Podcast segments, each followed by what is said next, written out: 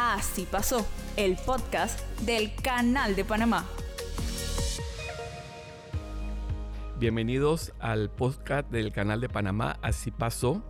Eh, mi nombre es Orlando Acosta. Eh, le damos aquí la bienvenida a nuestro primer invitado en el día de hoy, José Jackson, eh, que es parte aquí de, que va a ser parte de nuestro eh, primeros invitados y interlocutores en este, en este diálogo que vamos a, conversar sobre lo que aquí pasó.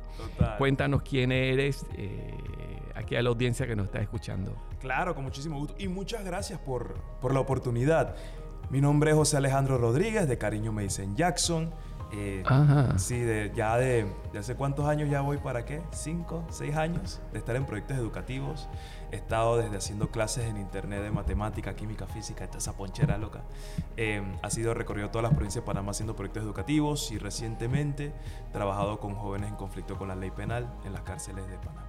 Ah, bueno, pues estamos aquí confluyendo en el tema de educación y contándole un poco a la gente sobre algo de historia, aprovechando que este mes de noviembre Estamos celebrando 200 años de, una república libre, 28 de noviembre de 1821, 200 años eh, de república libre y aquí estamos en este podcast para hablar de lo que así pasó. Y, también así pasó de que soy un gran fanático de la historia.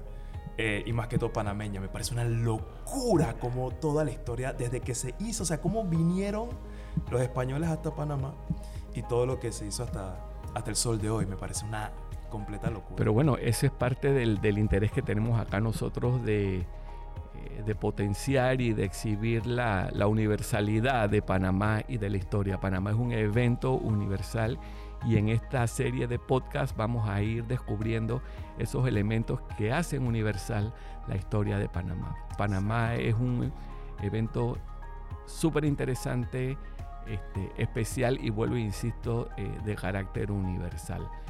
Eh, y en esa nota, pues, esta, esta historia o el, o, el, inicio de la historia occidental de, eh, de Panamá viene con el tema de... A mí no me gusta usar descubrimiento porque...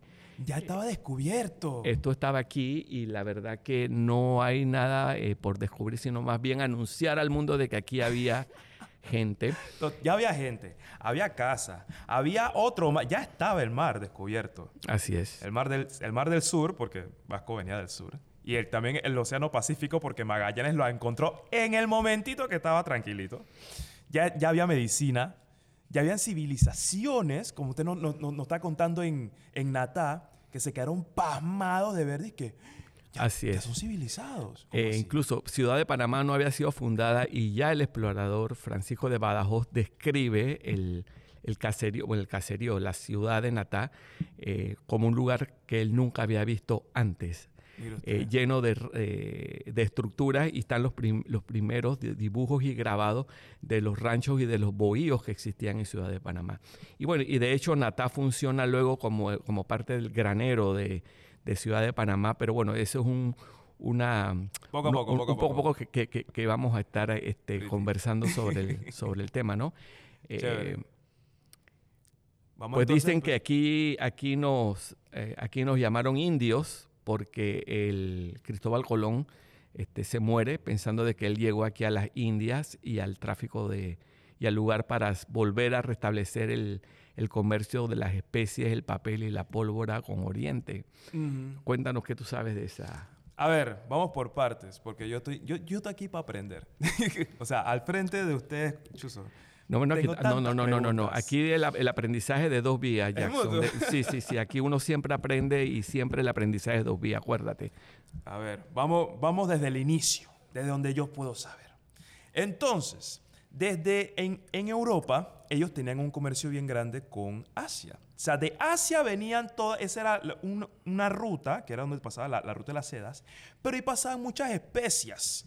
¿Y por qué especias? Que porque eso, eso siempre me lo trababan en la escuela, que ellos querían especias. Yo siempre, pero ¿por qué se van a matar por un poco de, de, pimienta y sal y esa ponchera? Porque en ese tiempo... Sí, o sea, ¿por qué carrizos tú vas a ir tanto tiempo por especias, mo? Eh, la cosa era que en ese tiempo no había refris.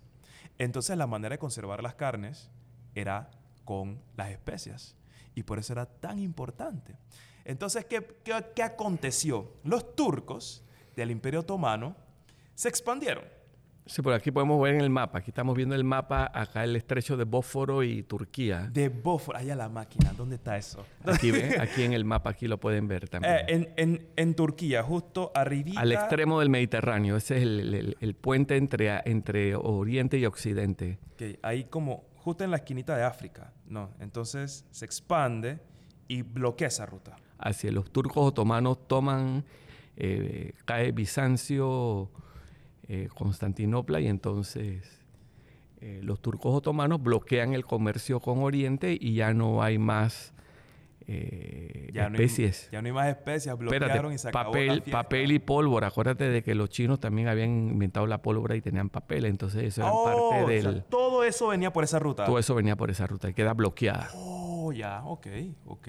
Ya yo, también. Entonces hay que buscar, eh, hay que restablecer el comercio con, con Oriente. Me recuerda como si fuera un app de delivery, como que se cayó el sistema. Se cayó el sistema. Se cayó el sistema y ya no hay más papel, no hay pólvora, no hay especias, se fregaron. Así es. Entonces, eh, ¿qué está pasando en España? Tú te puedes recordar, ¿no? El- se unifican los imperios de, De de Castilla Castilla, y. Aragón. Isabel y Fernando unen el imperio, se expulsan los, a los judíos y se expulsan a los musulmanes después de 800 años de, de ocupación y Castilla y Aragón eran dos reinos que se unieron para consolidar el establecimiento del Reino de España, al mando de Isabel de Castilla y Fernando de Aragón, conocidos como los Reyes Católicos que patrocinaron los viajes de Cristóbal Colón. Y se inventa el cuento de las expediciones porque hay que evangelizar, hay que expandir el... Y eh, sale Cristóbal Colón a las búsquedas de las Indias Orientales. Sí, pero Cristo- Cristóbal se la supo de todas, todas. O sea, el man estaba, eh, fue un vivo, creo que tenía como sangre panameña. Porque el man va exactamente con Castilla y Aragón, porque los manes no sabían mucho de navegación. Los que sabían eran los portugueses. Así es. Los manes estaban claritos que para para ese lado tú tenías que bordear todo África, para abajo y para arriba y llegar entonces. Y los manes que, pero ven acá, tú no puedes darle la vuelta como lo estaba proponiendo Cristóbal Colón. Bueno, yo creo que el, el- el man salió con los ojos cerrados y creyendo.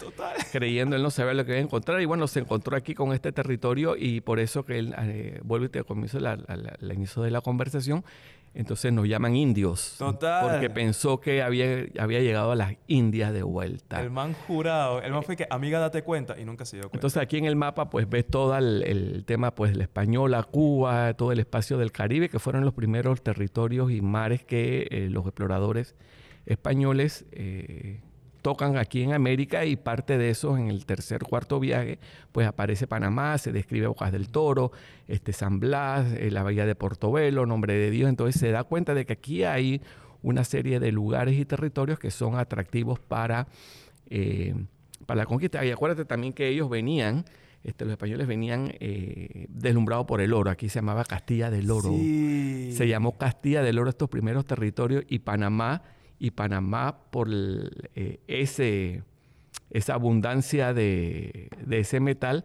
este, toma como el nombre Castilla de Oro. Bien interesante. En, en la Catedral de Toledo hay un relicario que casualmente mandó a hacer la reina Isabel. Ese fue el relicario que es como de tu tamaño, este, que lo sacan en todas las procesiones del Corpus Christi en la, en la Catedral de Toledo. Y ese dice, este relicario fue hecho especialmente por orden de la reina Isabel con el primer oro de América. ¿Y dónde tú crees que vino el primer oro de América? De aquí. De Panamá. Para que, pa- pa que tengamos una idea de mi tamaño, soy un chombón. Ok, podemos seguir. Ajá. Sí, dale, pero bueno, el, el- yo estuve ahí y cuando lo miré y leí la, la cédula, digo, el primer este relicario fue hecho con el primer oro de América. Y yo dije, el primer oro de América, si eso, este es panameño. Pero bueno, ahí vol- volvemos, te contamos el, el cuento y te digo que Panamá tiene historias universales y, y de eso también vamos a seguir hablando. Eh, entonces, se funda, se tienen- funda, se funda entonces la primera ciudad en, el- en tierra firme en América, Santa María la Antigua del Darién.